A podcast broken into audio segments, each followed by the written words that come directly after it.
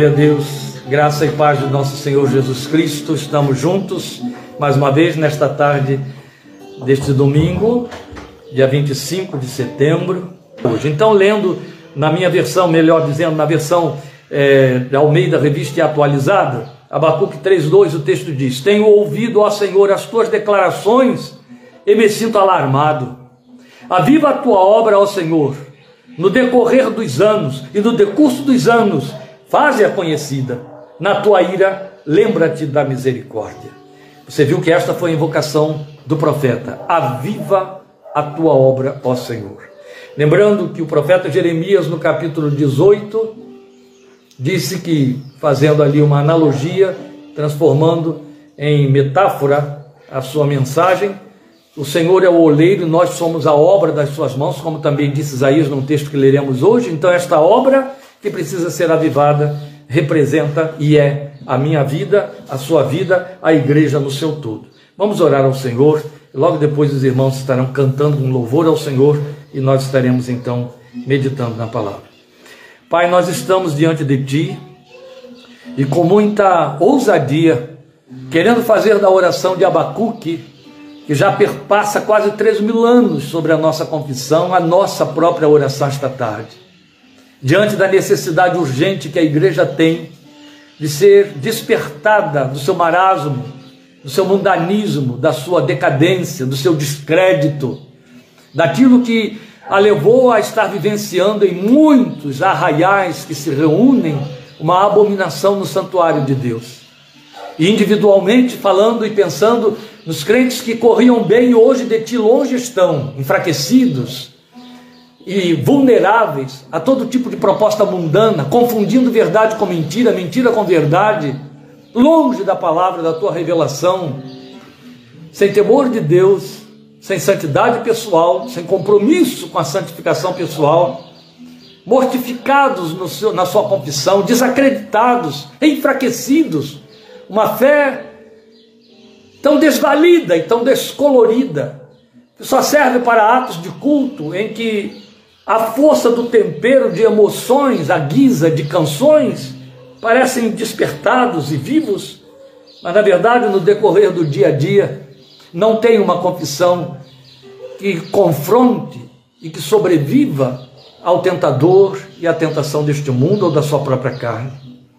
Isso fala da necessidade urgente de um avivamento pessoal, de uma consciência dessas falências, de um voltar-se para ti, a nossa oração, a semelhança da oração do salmista no Salmo 80, é: restaura-nos, restaura a tua igreja, aviva a tua obra no meio dos anos, aviva a tua obra em nosso meio, aviva a tua obra diante dos nossos olhos, por amor de teu nome e por tua infinita misericórdia. Estamos esperando na tua graça e rogamos, fala conosco esta tarde, por amor de Cristo Jesus, o Senhor, para o louvor de tua glória. Enche-nos de ti, Senhor, em nome de Jesus. Amém. Eu vou ler de novo o nosso texto, Abacuque 3,2, agora na nova versão internacional. Presta atenção no significado desta mensagem, deste apelo. Senhor, ouvi falar da tua fama. Tremo diante dos teus atos, Senhor. Realiza de novo, é o que nas suas versões está, a viva. Realiza de novo, em nossa época, as mesmas obras. Faze-as conhecidas em nosso tempo em tua ira, lembra-te da misericórdia.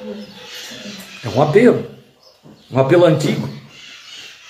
E com o uso de um verbo que deu lugar a uma terminologia que a igreja adotou e que infelizmente se tornou clássica, mas inevitavelmente sofreu deformações graves no seu sentido, avivamento. Não há um crente que não conheça essa terminologia, avivamento. Não há um crente que em algum momento, de alguma forma, não peça, Senhor, manda um avivamento sobre a igreja. Existe uma diferença muito grande entre você dizer, envia Deus um avivamento sobre a igreja, e você fazer a oração de Abacuque, aviva-nos, aviva-me. Faze de novo, restaura-me. A começar que existem algumas situações que servem como critério para validar essa oração, nós veremos isso na ministração de hoje.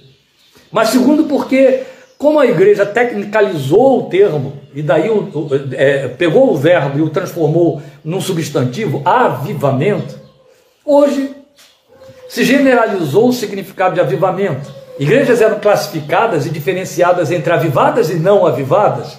E por avivadas, diga-se muito bem, que comparando com as não avivadas, é, tudo era falso, falso, falso. Tudo aquilo que você faz cair em lugar comum, especialmente com a terminologia desta ordem, assume um compromisso com descrédito ao longo do tempo que é muito sério, muito grave, às vezes até irreversível. E hoje o que nós temos por avivamento e conhecemos por avivamento é minimamente risível.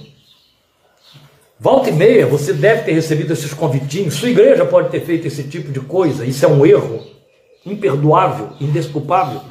Você deve ter recebido convites, deve ter lido nas redes sociais. Sua igreja deve ter feito isso, convidando você para uma reunião de avivamento, um encontro de avivamento.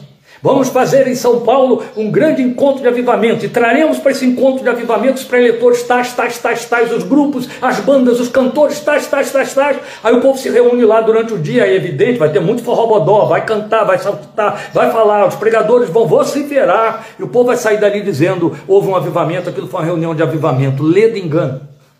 Começa que avivamento não é provocado, produzido, criado, não se marca hora, lugar e data.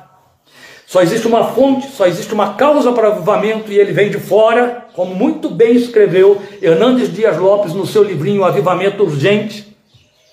Apesar do que aconteceu em São Paulo, não faz muito tempo, um grande encontro de, de vários palestrantes, chamado Encontro de Avivamento. Daí, avivamento perdeu crédito, sentido e lugar. Mas a oração de Abacuque continua válida, necessária e urgente. Aviva-nos, aviva-nos. E avivar significa exatamente o que você tem como sentido na tradução imediata da nossa semântica. Avivar é fazer de novo, é, é, é reacender. Há um verbo muito próximo, usado por Paulo, falando com Timóteo. Olha só, um crente, um indivíduo. Paulo chega para ele e diz: Aviva o dom de Deus que há em ti por imposição das mãos do presbitério. Aviva o dom de Deus. As nossas versões mais atuais, elas dizem, é, é, é, vivifica. E alguém já disse que, e é muito válido, que o verbo usado por Paulo, traduzido nas nossas versões como aviva o dom de desperta o dom de Deus que há em ti, quando ele escreve para Timóteo, significa abana, abana, como se fosse uma brasinha em vias de apagar. E Paulo está dizendo: põe o oxigênio lá, abana, abana, para que volte a crepitar. Fogo apagado. E quando a igreja está com fogo apagado, ela usa fogo falso. Ela usa aquele fogo que foi usado pelos filhos de Arão diante do altar de Deus e que lhes custou a vida deles e de todos os seus apoiadores. Isso é muito sério. A história da igreja cristã prova que os avivamentos sempre foram intervenções divinas na igreja, intervenções divinas, feitas de fora para dentro, não dentro. Alcança a igreja pelo lado de dentro, mas vem pelo lado de fora. Então, embora de formato falciforme, aí no seu decurso por manipulações humanas, eles aconteceram. Eles tiveram um formato deformado. Ele foi deformado, é evidente. Há alguns anos atrás, 20 anos atrás, houve uma reedição agora, eu escrevi 13 lições para a escola dominical da UISB, das Igrejas Congregacionais do Brasil, falando sobre isso, avivamento, forma e essência. Para alertar a igreja, despertar a igreja para o fato de que avivamento é necessidade, avivamento é uma realidade, é real e necessário, mas podemos incorrer no risco de confundir a forma e ficar com ela no lugar da essência. Avivamento tem essência. Ele faz uso de forma, mas a forma é impassão. Não caracteriza o avivamento. A forma é um fruto do avivamento, do, da essência. A forma é uma decorrência da essência. Então, em tempos de fraqueza, de crise da sua integridade, da integridade da igreja, Deus interveio com ondas restauradoras de avivamento. Eu estou falando de uma história que, inclusive, nos alcançou há 40 anos passados, aqui no Brasil. Eu estava dizendo isso aqui na abertura do culto, lamentando para os que não estão presentes, porque perderam o longo tempo que eu usei aqui, fazendo uma, uma rememoração dessa história, da qual participei, de uma parte dela aí, tem aí também Ana Maria, a missionária, a pastora Marília, também participaram, e outros irmãos mais de um despertamento que Deus deu na mocidade evangélica do Brasil, nos jovens do Brasil. por, por fruto de oração, de intercessão, de vidas que gastaram tempo diante de Deus rogando que ele despertasse o que estava morto e cheirava mal, que ele ressuscitasse a juventude brasileira e Deus ressuscitou e veio de fato um grande avivamento. Mas aí as pessoas ficaram com a forma e abriram mão da essência dele. Hoje o que se vive é a forma e a forma ilude, a forma engana, a forma lembra o avivamento, não é avivamento e comete temeridades imperdoáveis. Então, em cada ocasião, os avivamentos foram precedidos por esses movimentos de oração, e geralmente eram grupos pequenos, às vezes indivíduos, que gastavam tempo diante de Deus, orando por uma determinada cidade, uma determinada igreja, um determinado grupo, e Deus ouvia a oração do coração sincero que estava inconformado, cria numa intervenção de Deus e partia para suplicar por essa intervenção. A história recente da igreja, quando eu digo recente, eu estou me referindo a quase a 100 anos atrás. 100 anos atrás. No iníciozinho do século 20, quase que final do século 19, Deus estava operando grandes avivamentos através de Moody e através de Finney. Os avivamentos de Finney se deturparam, se corromperam, porque ele ficou com a forma e abandonou a essência.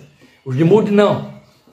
Em certa ocasião, ele foi convidado para pregar numa determinada igreja e, claro, todos conheciam os movimentos do seu trabalho, sabiam que quando ele ministrava ali durante dias numa mesma igreja, vinha um avivamento sobre a igreja e invadia a cidade toda. Era essa a expectativa. E ele foi lá começar o trabalho e fez o trabalho. Na sexta-feira era um bloqueio só. No sábado, outro tanto. Duas senhoras idosas tinham sido responsáveis por convencerem o seu pastor e a liderança da igreja a convidarem um avivalista, que com má vontade cederam à insistência delas. E aí as divulgações foram feitas. Mas o Espírito de Deus não passou por lá. Nada aconteceu nem na sexta nem no sábado.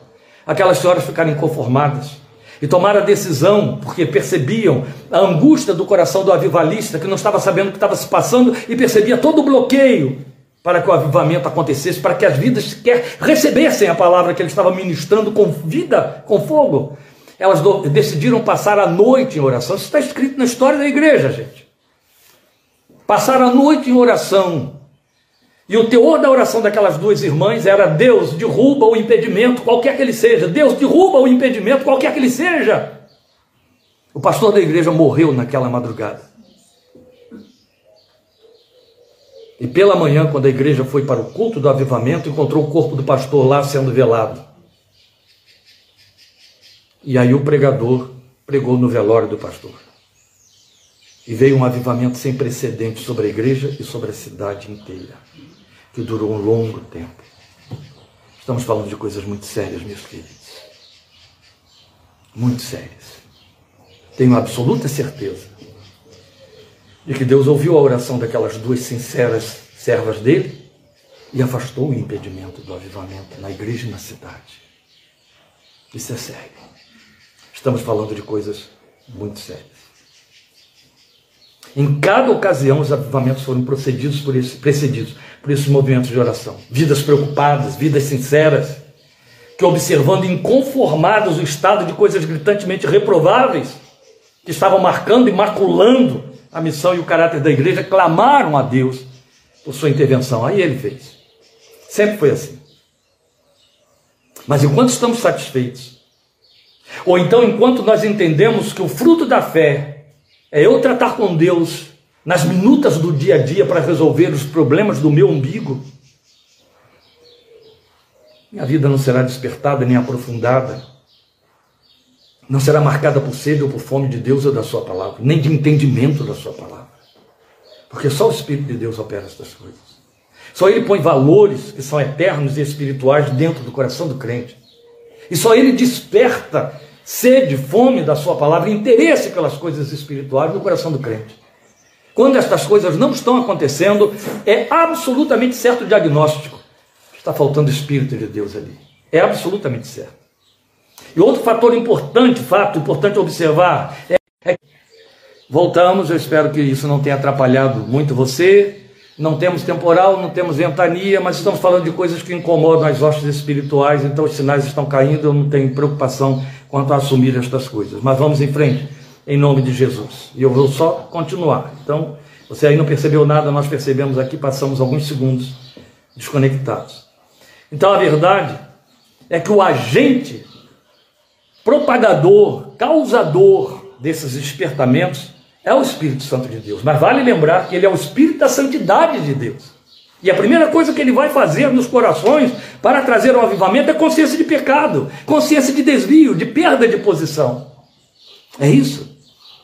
Porque nada pode ser pior para a vida do crente em particular e do, da coletividade e o meio no qual ele está e que pode contaminar do que ele tomar a verdade por mentira, a mentira por verdade, considerar o pecado por coisa santa ou santificar o que é vil isso a gente tem visto acontecer de roldão na vida de pessoas próximas, crentes próximos, com liderança, com responsabilidades. É isso.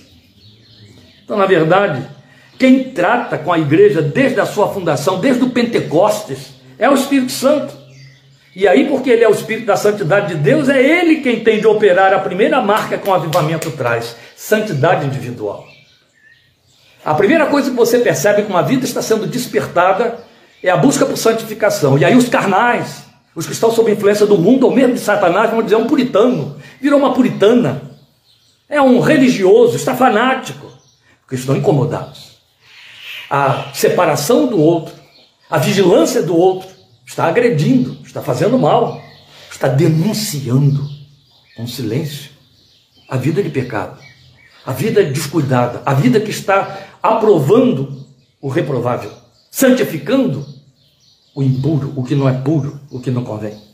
Então a questão que levantamos é: nós precisamos de um avivamento hoje individualmente, quanto à igreja, só se formos muito cínicos, só se fôssemos muito carnais, religiosamente carnais e insípidos, aquele sal que não serve para nada, dizer que a igreja não está precisando de avivamento ou que a igreja que está aí nos cercando e rodeando está avivada por causa dos cultos que realizamos. Isso é ser cínico. A pergunta então não tem a ver com a comunidade, porque a resposta para a comunidade ela está muito cínica. Tem muita gente aprovando o que a igreja está fazendo e dizendo ela está avivada, ou como está avivada. Tem gente acreditando em avivamento por força de poder político, então você imagine o que mais podemos esperar. A pergunta é: precisamos de um avivamento hoje em caráter pessoal, individual? Eu preciso de um avivamento pessoal, eu preciso fazer da oração de Abacuque a minha oração. Você precisa? Ou está bom como está? Precisamos dizer: aviva-me. Ou achamos que tudo isso que nos cerca com o nome de grande espiritualidade é fruto de avivamento, que de fato isso é um avivamento. Então estamos satisfeitos com o que temos, com o que vivemos, com o que entendemos de vida com Deus?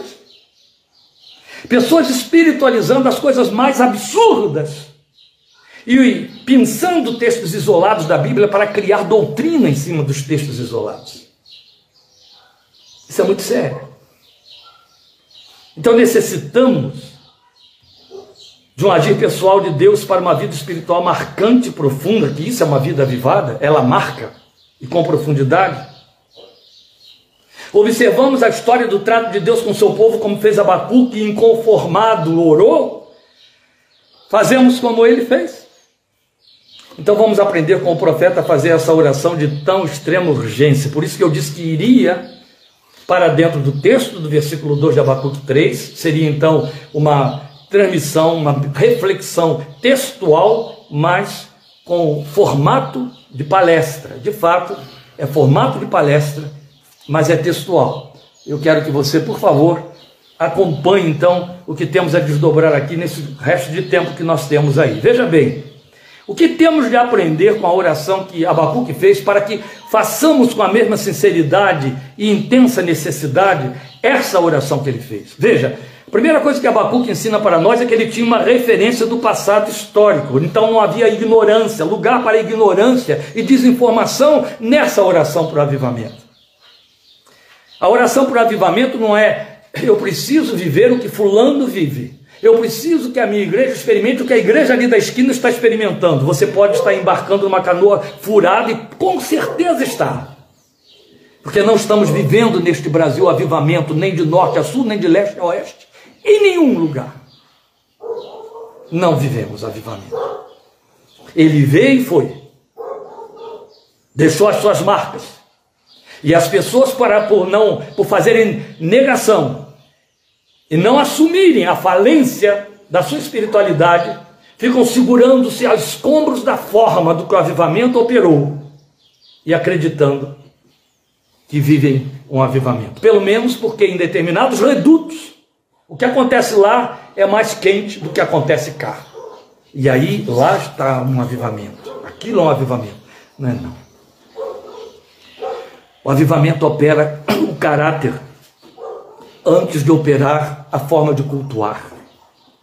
Na verdade, ele não opera a forma de cultuar.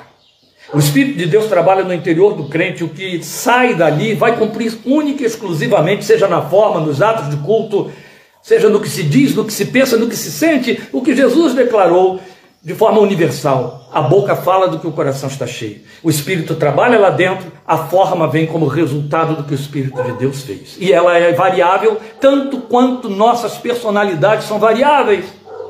É impossível determinar um padrão de reação ao mover do Espírito num grupo ainda que pequeníssimo, de 10 pessoas, imagine milhares. É impossível. Cada um tem uma resposta diferenciada para dar. Agora, por mais diferente que essas respostas individuais sejam, elas têm um padrão a cumprir. Elas são movidas pelo Espírito de Deus. Há uma essência. Elas não são fantasias e nem são fruto do, do psiquismo para o qual não há reservas, não há freios. E o homem que se deixa levar pela emoção, ele comete loucuras, absolutas loucuras. E eu disse que Abacuque então tinha uma referência de um passado histórico que é o de que necessitamos, eu vou te mostrar isso textualmente.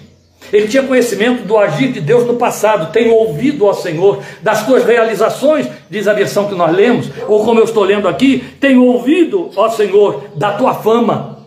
Eu tenho ouvido da maneira como trataste com o teu povo. Eu tenho ouvido o que tu fizeste no passado. No fim do século XIX, uma grande poetisa e inóloga, que tivemos neste país, que veio da Escócia, Dona Sara Poutucali, ela compôs muitos hinos que preencheram o inário mais antigo da inologia evangélica brasileira, Salmos e Hinos. Tanto que Salmos e Hinos tem um subtítulo: Salmos e Hinos com letras sacras, com música sacra, perdão, com música sacra, para dizer que a música era sagrada. E um dos hinos de Dona Sara Calley falava do, seu, do que seu coração sentia em cima das informações que tinha. Ora, um dos maiores avivamentos que aconteceram na história aconteceu no ano de 1858 na Inglaterra. Deu origem às grandes missões para o interior da China, da Índia, para os lugares mais ermos da África. Grandes homens de Deus foram levantados. Assim como há 40 anos atrás, um avivamento veio sobre a juventude do Brasil, levantou grupos como Vencedores por Cristo, Elo e outros mais. Assim, o avivamento de 1858 na Inglaterra criou missões internacionais de peso e de profundidade, com grandes impactos na história mundial. Dona Sarah Calley ouviu falar daqueles avivamentos. Só para vocês terem ideia, um século depois, Martin Lloyd Jones, semana após semana, chorava sobre o púlpito da sua igreja, rememorando o avivamento do qual ele não tinha participado, que tinha sido 100 anos antes, mas comemorando os 100 anos do avivamento, chorava diante de Deus, dizendo: Faze de novo, torna a fazer, torna a fazer, torna a fazer. Em 1906 veio um novo grande avivamento, ainda como resíduo daquele de 50 e poucos anos antes, no país de Gales. E desta vez, o homem que foi levantado por Deus foi um rapaz sem títulos, Ivan Roberts. Através dele, Deus trouxe, trouxe, um tremendo avivamento em Gales que invadiu a Inglaterra toda. Mas o avivamento de 1858 foi o que inspirou na memória Dona Sara, Dona Sara Calley. E ela escreveu um hino que nós cantamos em nossas igrejas, sem nos darmos conta do que estava se passando no coração daquela mulher quando compôs o hino. Maravilhas soberanas. Outros povos têm. Ó, oh, derrama a mesma bênção sobre nós também. Conhece este hino? Dona Sara escreveu este hino falando das maravilhas soberanas que outros povos, ela estava se referindo ao seu próprio povo, algumas dezenas de anos antes. Ela escreveu este hino aí mais ou menos 1870, o avivamento tinha acontecido uns 12 anos antes.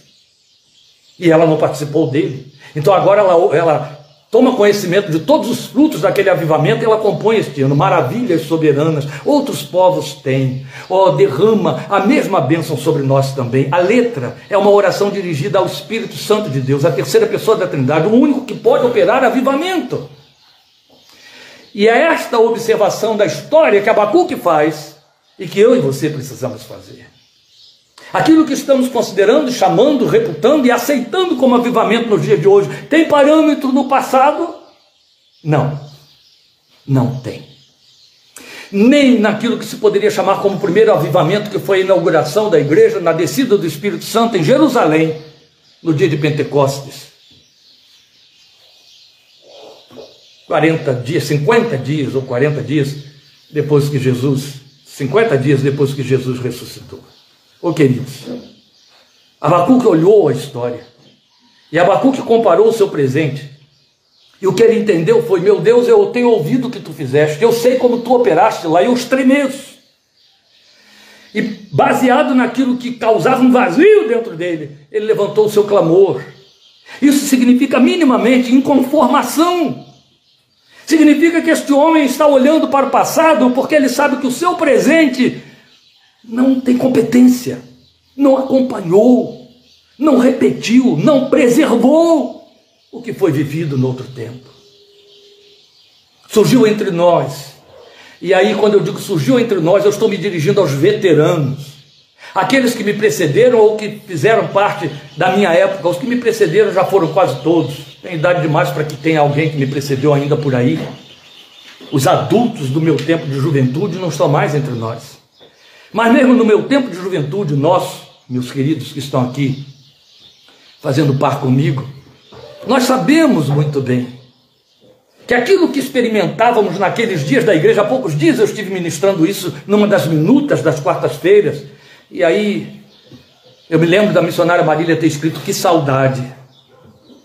É fácil fazer comparação com aquilo que acontecia com os filhos da igreja naquela época, com o que acontece nos dias de hoje. Então nós vimos um fenômeno vir a ocorrer, que foi o esvaziamento do sentido de ir à igreja e de fazer igreja. Nós íamos para a igreja com uma paixão que não era cultica. Nós íamos para a igreja com um compromisso que não era um encontro interpessoal, nem com a agenda de programa. Havia uma igreja veterana que vivia isso, ela estava totalmente fora da realidade, ela não estava vivendo o movimento do Espírito de Deus, estava resistindo a ele. Mas aqueles que se quebraram, em cima dos quais o Espírito Santo veio operar, eram tomados por uma paixão que era irreprimível. Daquela tal quarta-feira eu estava dizendo que eu repito agora, era um tempo em que nós éramos pobres, filhos de um país pobre, filhos de famílias pobres. Tínhamos todas as necessidades possíveis e imagináveis. Hoje as pessoas têm necessidades do tipo preciso ganhar mais ou ter um carro melhor. Falamos de um tempo em que nós queríamos ter dinheiro de passagem para poder ir à igreja. E era só. Para fazer qualquer encontro de jovens, tínhamos que fazer vaquinha para poder comprar que suco, comprar um, um cachorro quente, alguma coisa, uma salsicha, um pão, transformar em cachorro quente para o lanche da tarde. A pobreza tomava conta. E nós nos reuníamos para orar até em becos apertados. A minha igreja tinha poucos espaços físicos, o templo. E no fundo, nós tínhamos um espaço que só cabia uma pia e umas quatro pessoas ali dentro. Era o que hoje seria um lavabo em algumas casas aí. Lá era uma pia para um, um ajuste de alguma coisa de última hora. Não cabia ninguém lá ali dentro. Aquilo se apinhava de gente porque não tinha mais onde botar gente que estava entrando para orar. Ninguém convocava ninguém para orar. Chegávamos uma hora, meia hora antes dos cultos começarem, fosse escola dominical, fosse culto da noite, só para orar. A escola dominical acabava e nós íamos ajoelhar para orar. O que queríamos? Pedir a Deus, dá-me emprego, muda essa pobreza, muda, me dá um carro, me dá um telefone, me dá um relógio, me dá. Não, não havia espaço para isso, não havia interesse para isso. A gente sabia que trabalho, luta, e nos daria estas coisas. Queríamos mais de Cristo. A paixão que o Espírito gerava dentro de nós nos fazia orar para sentir a presença dele. O que queríamos era sentir a presença dele. Os nossos cânticos eram marcados por esse tipo de súplica. Sei que estás aqui, e isto quero eu sentir. Ó, oh, derrama do teu sangue sobre mim. Lembra desses cânticos? Esta era a marca da igreja da juventude da época. Paixão e paixão. Paixão por Cristo, paixão por, por ser escolhido para fazer alguma obra especial. Sem meios para sonhar. Hoje, nós encontramos multidões invadindo, superlotando vastos espaços, ambientes de cinema e outras coisas mais. Porque o produto, o, o, o, o objeto material que a igreja lhe oferece é solução para os seus dramas do dia a dia, dramas pobres, problemas que você pode resolver com um comprimido de novalgina. E a igreja está oferecendo isso e ocupando grandes portentos espirituais para operar essas curas, resolver, orar sobre camisas, ungir roupas para consertar a vida de marido safado e fazer outro tipo de, de concertos e coisas do tipo orar sobre escritura para que possa ganhar a causa, para que possa. Entende? Isso superlota os templos. E aí as igrejas lotadas, o povo diz, há um avivamento ali. Ou tem havido curas e curas e curas ali. Isso é um avivamento ali. Raramente a gente ouvia falar de cura no nosso meio. Nós estávamos buscando a cura da alma e ela vinha. E isso era bom demais. Porque olhávamos para aquele passado, o nosso passado, e nós víamos que maravilhas soberanas outros povos têm. E então suplicávamos: derrama a mesma bênção sobre nós também. E ele estava derramando, aleluia. Mestre, mestre, ouve por favor, com poder e graça insigne, mostra o teu amor. Era a canção de Dona Sara Carley. Ele diz: Tenho ouvido, ó Senhor, das tuas realizações, eu tenho ouvido. Isaías foi movido ao clamor por motivos semelhantes.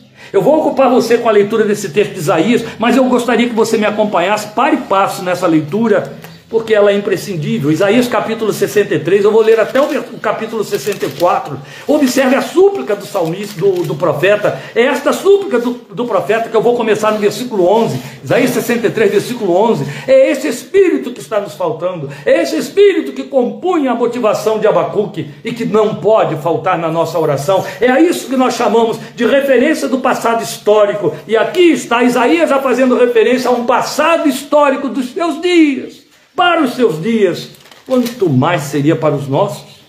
Começando no versículo 11, a oração de Isaías diz: Então o seu povo recordou o passado, o tempo de Moisés e a sua geração.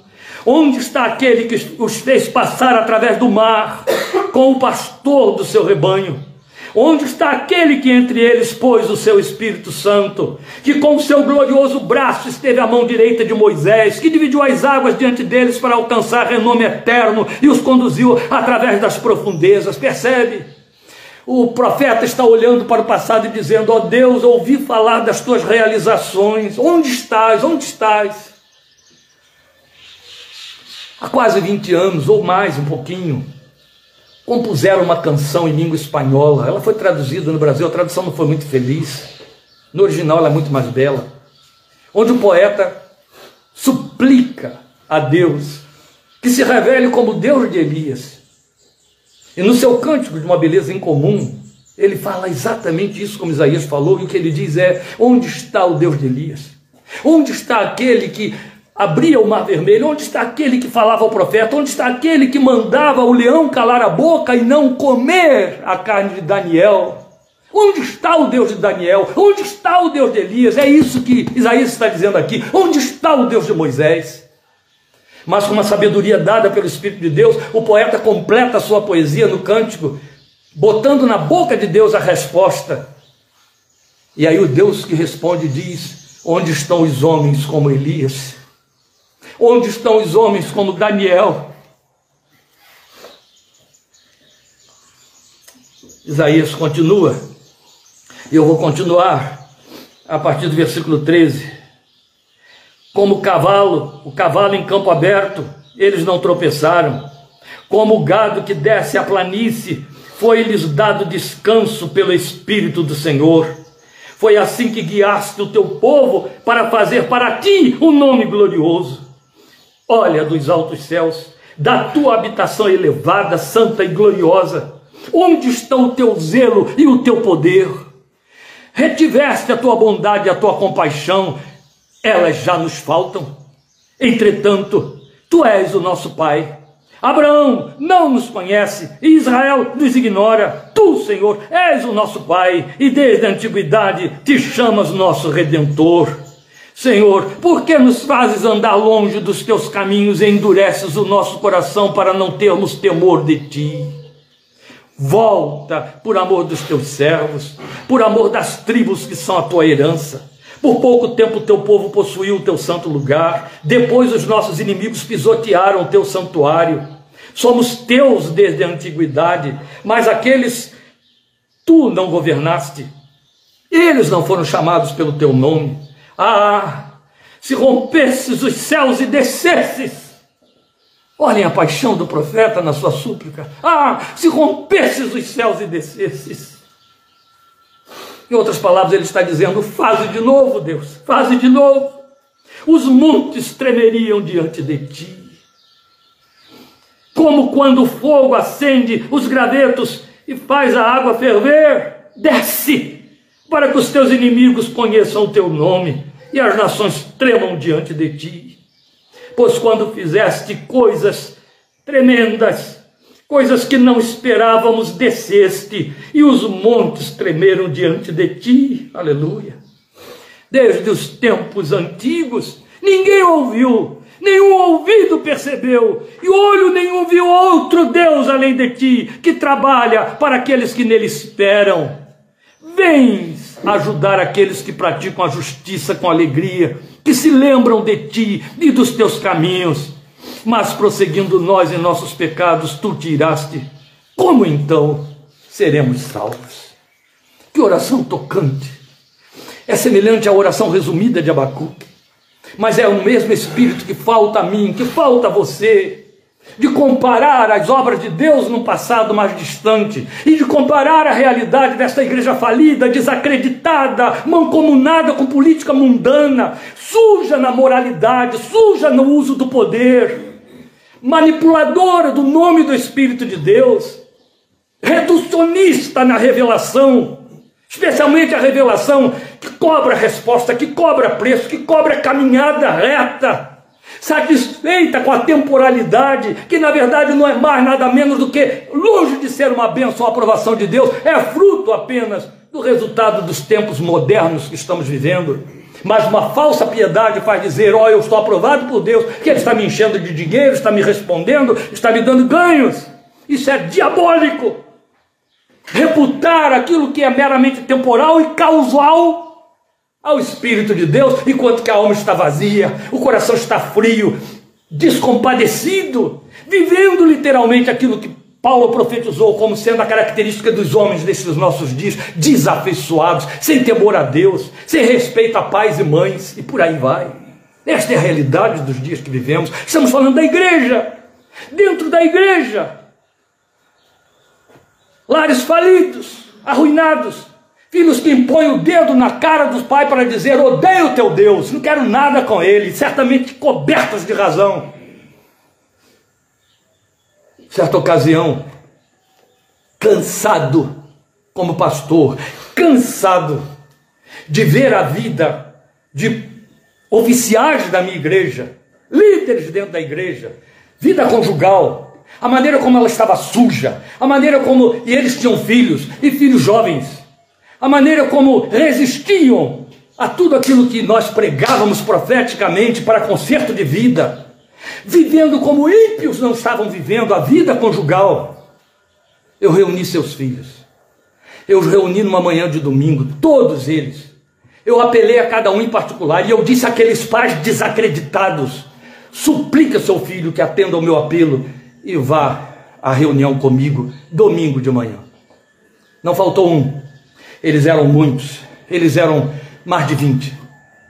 Eram jovens da igreja, eram alunos da escola dominical, mas eram fatalmente filhos de pais que não prestavam nem como membros da igreja, muito menos como servos de Deus. E eu os reuni. E a primeira coisa que eu olhei para eles e disse foi: Eu quero dar parabéns, com sinceridade, a cada um de vocês. Se eu tivesse os pais que vocês têm, vivendo a vida que eles vivem, como líderes desta igreja, eu não ia querer saber do Deus deles, da igreja deles, do pastor deles e do que se faz aqui dentro, porque dentro da casa de vocês não passa de hipocrisia e achincalho. Mas vocês estão vindo aqui. Vocês vêm, participam e estudam. Que Deus faça de vocês filhos melhores do que os pais que vocês têm. Encerrei a reunião. Eles foram para suas casas levando aquele recado. Chegou o carnaval. E eu pedi ao pastor Novaes, que está aí, nos, assistindo agora, que viesse ministrar para aqueles moços. Eu disse: não vou procurar lugar para acampamento, não sairemos daqui. Vamos fazer um acampa dentro, como se dizia. Os jovens vão passar os dias do carnaval reunidos com você, Novaes. Novaes era nosso pastor auxiliar aí em São Gonçalo, onde hoje ele é o pastor titular da igreja. Eles vão se reunir com você, e você vai ministrar para eles esses três dias de carnaval. E eles vão se acampar na igreja, vão dormir nas salas, como faríamos com alguma escola que a gente costumava, naquele tempo, é, solicitar escola. Mas deixei claro que a, o acampamento, o retiro de carnaval dentro da igreja, estaria confinado aos filhos daqueles pais. Eles não. Eu não queria um adulto participando lá, a não ser o pastor que estaria ministrando para eles. E ele foi e ele ministrou. Ele ministrou sexta, ele ministrou sábado, domingo, segunda, terça. Na terça eu fui lá para fazer o encerramento da noite de terça-feira. E foi memorável. Fátima Nights está aqui assistindo a mensagem agora. Ela foi uma das pessoas mais marcadas, porque naquela noite os pais foram. E chegaram lá e encontraram filhos com uma espiritualidade que eles nunca viveram. Quebrantados, chorando diante de Deus, pedindo transforma minha vida, limpa, quebra, muda. Novaes está lembrando disso aí. Foi memorável, foi memorável. Terminamos o acampamento naquela noite de terça-feira e ninguém conseguia fazê-los voltar para suas casas. Eu também não ia querer voltar. Entende? Igreja é coisa muito séria, amado, minha amada. A vida espiritual é coisa muito séria. É para quem é chamado, não é para quem quer. É preciso buscar uma vida avivada. O resto fica em qualquer lugar. Em qualquer lugar. A outra coisa que Abacuque nos ensina é que ele tinha consciência da necessidade do presente. Ele não estava olhando só para o passado, ele estava confrontando a sua realidade presente, que é o que mais falta entre nós. Porque eu acabei de falar, já me repeti, há uma satisfação Estamos satisfeitos com o que estamos vivendo na nossa espiritualidade. Esse é o mal maior. É o mal maior. A primeira coisa que nós, como terapeutas, temos que fazer quando alguém nos solicita assistência é, uma vez detectado o problema que mobiliza ou que desmobiliza aquela pessoa, tentar convencê-la. A gente gasta um tempo muito grande. Tentar convencê-la de quão enferma ela está. E enquanto ela não assume isso, a terapia não anda. E a gente nem tem vontade de tocá-la mais. Quando a pessoa se dá conta de que está ruim, às vezes ela se vê pior do que está, aí a gente sabe, agora é hora da cura, agora é hora de trabalhar isso aí para que isso mude, porque a partir do momento em que ela diz, eu não quero ser Gabriela, eu estou me referindo à personagem de Jorge Amado, eu não quero, na música, eu não quero ser Gabriela, eu quero mudar, isso não pode continuar assim, eu não vou ser sempre assim. Aí a terapia corre. Isso vale para a vida espiritual. Enquanto eu estiver satisfeito, enquanto eu estiver santificando aquilo que é impuro, nada vai mudar. Bastava Abacuque comparar e depois ter consciência de realidade. Daí ele ter que orar, aviva a tua obra no decorrer dos anos, no decurso dos anos, como diz a minha versão, faze as conhecidas em nosso tempo. É agora, Deus, é para essa época, Deus, não é para mês que vem, não é para o ano 2023, é para agora. Sei lá se a igreja vai sobreviver ao ano 2023 como igreja. As profecias saídas da boca de Jesus não nos trazem previsões favoráveis e atraentes. Ele deixou muito claro que por se multiplicar a iniquidade, o amor de muitos esfriará, e nós sabemos o que significa isso. Ele deixou muito claro, levantando uma questão, já citei ela aqui: quando eu voltar, quando vier o filho do homem, porventura achará fé na terra? Bem, ele acha um arremedo aí de fé, e ele sabe que isso não é fé, e é a isso que ele se refere. Então Abacuque chega e diz: Meu Deus, na ira, lembra-te da misericórdia porque nós queremos fantasiar, criamos um Deus de acordo com a nossa imagem, aquele Deus que está tão ocupado com nossos gemidos, com o nosso coitadinho de mim, com meus dramas domésticos, meus dramas profissionais, que não se ressente do meu pecado, da minha vida torta, fora do lugar, sem buscá-lo, sem ter interesse nele, a não ser dá-me, dá-me como as filhas da sanguessuga. Esse Deus nos satisfaz. Mas resta saber se o Deus da revelação, que é santo, está satisfeito conosco. Está satisfeito com a adoração para a qual ele nos chamou como filhos, que devem adorá-lo em espírito e em verdade. É isso. Paulo deixou claro que nos últimos dias, estamos vivendo esses dias, as pessoas não dariam atenção à doutrina porque encheriam os seus ouvidos de comichão abririam mão da sã doutrina porque estariam querendo se encher de lendas e fábulas. É isto que estamos vivendo, meus queridos.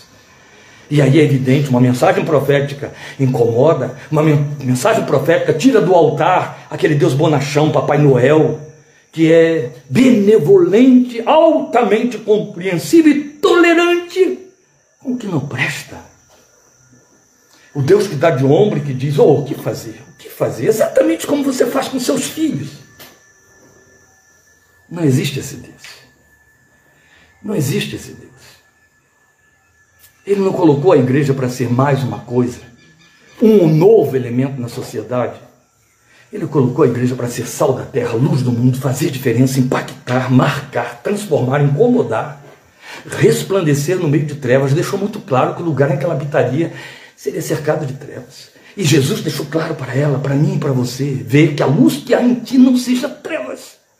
Não confunda trevas com luz. Não chame de luz o que é trevas, de jeito nenhum. E esta é a necessidade maior de que precisamos estar sensivelmente conscientes. Qual é a situação real da espiritualidade da igreja hoje, da nossa espiritualidade hoje? O que ela busca? O que motiva a igreja? E a nós, individualmente? Qual é a nossa busca? Qual é de fato o nosso desejo? Será que a nossa súplica tem lugar? Será que também queremos clamar a viva? Será que esta pregação desta noite, profética, impactante, exortativa, vai cair no lugar comum? Vamos cair na maldição prevista por Tiago? Que sem dar atenção a esta palavra, vamos ser como o varão que contempla no espelho o seu rosto natural e depois sai dali e esquece? Ou isto aqui vai tirar o nosso sono? vai nos incomodar, vai trazer vergonha em cima dos conteúdos das nossas orações, aquelas que vamos fazer logo mais, amanhã pela manhã, ou sei lá em que momento. Será que nós vamos continuar vivendo o que temos vivido, tratando com Deus da maneira como temos tratado com Deus, considerando que Ele é responsável por estar fazendo tudo, botando tudo no lugar direitinho para mim? Ele que faça isso, Deus é Ele, servo sou eu que dei a Ele o voto de crer nele. O hino infame correu pela igreja e eu proibi que a igreja que eu pastoreava continuasse cantando ele. Não tem a ver com correntes teológicas, arminianismo, calvinismo. Tem a ver com a verdade pura e simples, saída da boca de Jesus. Quando ele disse, João 15, 16: Não foram vocês que me escolheram, fui eu que escolhi vocês. E esse hino infame dizia: Eu decidi, Senhor Jesus, te eleger como meu Senhor. Que blasfêmia, que petulância. Mas é assim que o crente reage. E porque eu te elegi, trata de ficar bem comigo. Senão não te dou voto no próximo pleito. Oh, amados. Em último lugar, e é redundante, Abacuque sabia em quem buscar a mudança, em quem buscar a diferença. Por isso ele orou. A oração, ele sabia e continua sendo a única ferramenta, por ser a única via de tratar com o único que pode fazer. Eu não estou fazendo trocadilhos. Eu estou falando uma verdade absolutamente refutável. A oração era e continua sendo a única ferramenta, por ser a única via de tratar com o único que pode fazer. Daí, voltando ao início de tudo, pretender avivamento através de formas de culto, de encontros, de chamamentos, de reuniões marcadas aqui e ali, de líderes pincelados, levantados a dedo, ainda que haja ali meia dúzia de oração, isso é inócuo. E a súplica então era coerente: faze de novo, faze de novo. A minha versão diz realiza de novo, que significa torna real outra vez. Segundo a minha versão, trabalhando aqui com a semântica, realiza de novo significa torna real, real outra vez, torna real. Não seja uma fantasia. Torna real, realiza de novo. Isso é lindo. E isso não significa rogar uma novidade, não é pedir que venha uma novidade. A igreja viveu de modismos e novidades e tem vivido assim até hoje. Nós todos convivemos com elas. Os modismos do cai no chão, os modismos dos dentes de ouro, os modismos do, das unções, unção de riso, unção disso, unção daquilo, unção de bater palma, unção de chorar, unção. Tanta coisa inventada segundo a, a, a, a paixão carnal do homem, cheio de super locupletado de histeria e modismos sobre modismos. E é evidente, os que entraram por essa fileira, grandes grupos que entraram por essas fileiras, é evidente, precisaram estar criando cada vez mais, criando novidade, porque elas caem em lugar comum, elas perdem o seu lugar, elas entram em desuso. E aí precisam ser substituídas por emoções mais fortes. Sabe qual é o resultado da vida deles? Isso é escondido do público: esgotamento, loucura, suicídio, desistência, escândalos sem volta porque cansam. Um dia esgota o repertório, claro. Então não é novidade, não é pedir um ineditismo ou uma nova onda.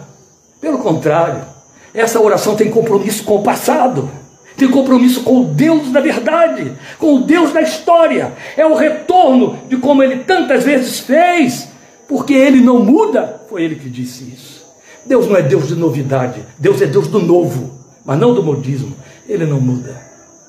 E quando a Bíblia diz que Ele nos fará conhecer coisas novas, e quando a gente diz que Ele é Deus do novo, está, isso está se referindo a nós. É Ele fazer algo novo na nossa vida. Não que Deus vai criar novidades a, a seu próprio respeito. E eu não vou continuar porque eu vou respeitar o tempo e ele já acabou. Porque em cima disso tudo que acabei de falar aqui, desejando muito que tenha tirado a sua paz, o seu sossego, Tal como dizia o pastor, ou diz ainda, pastor Josué Martins.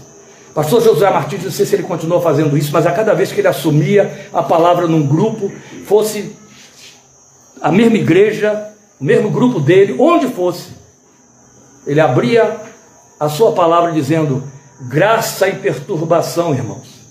E as pessoas não queriam dizer amém, Aí ele sempre tinha que explicar: se eu disser graça e paz, vocês vão continuar nessa mesmice a vida inteira. Todo mundo quer paz, paz, paz. Vai para o cemitério, Rai, né? Lá é o que mais tem.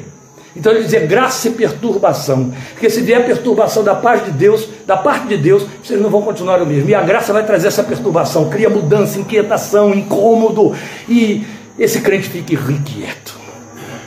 E é isso. Eu tinha um professor pastor histórico, que hoje está em, é, em Valinhos, veterano, já com 80 anos, que dizia para nós alunos muitas vezes: há dois tipos de crente, eu quero um e não quero o outro. Não me dê um crente inerte, morno, indiferente, acomodado, pacificamente instalado me deu o irrequieto, aquele que eu tenho de frear, aquele que eu tenho que chamar no canto e corrigir. Me deu o, que está agitado, o que eu tenho que segurar, porque senão ele vai, senão ele vai. Com esse eu posso trabalhar. Com o outro não há nada a fazer. Ele estava certo. Absolutamente certo. Nada pode ser pior para a nossa espiritualidade do que acharmos que tudo está bem e nos acomodarmos ao que temos. É isso. Por isso cabe uma canção que vai ser a nossa oração final. Quero voltar ao início de tudo, encontrar-me contigo, Senhor. Quando esta oração terminar, teremos terminado a nossa meditação desta tarde, nosso encontro. Eu espero rever você quarta-feira e quinta-feira, no mesmo horário de 8 e meia, em nome do Senhor Jesus. Repasse esta palavra. Passe para quantos você puder passar. Volte a ouvi-la se for necessário. Nós temos um irmão muito querido em Niterói neste momento não está assistindo, mas vai assistir depois. E quando ele ouve, e aí ele ouve de novo, ele bota lá twice em inglês, ou então ele me diz bis, porque ele já ouviu duas vezes, não se conforme ouvir uma vez só. Às vezes a Fátima Porto faz isso, a Rosinha faz isso, ouve mais de uma vez. Vidas sedentas, glória a Deus. Aprenda com essas vidas. Amém?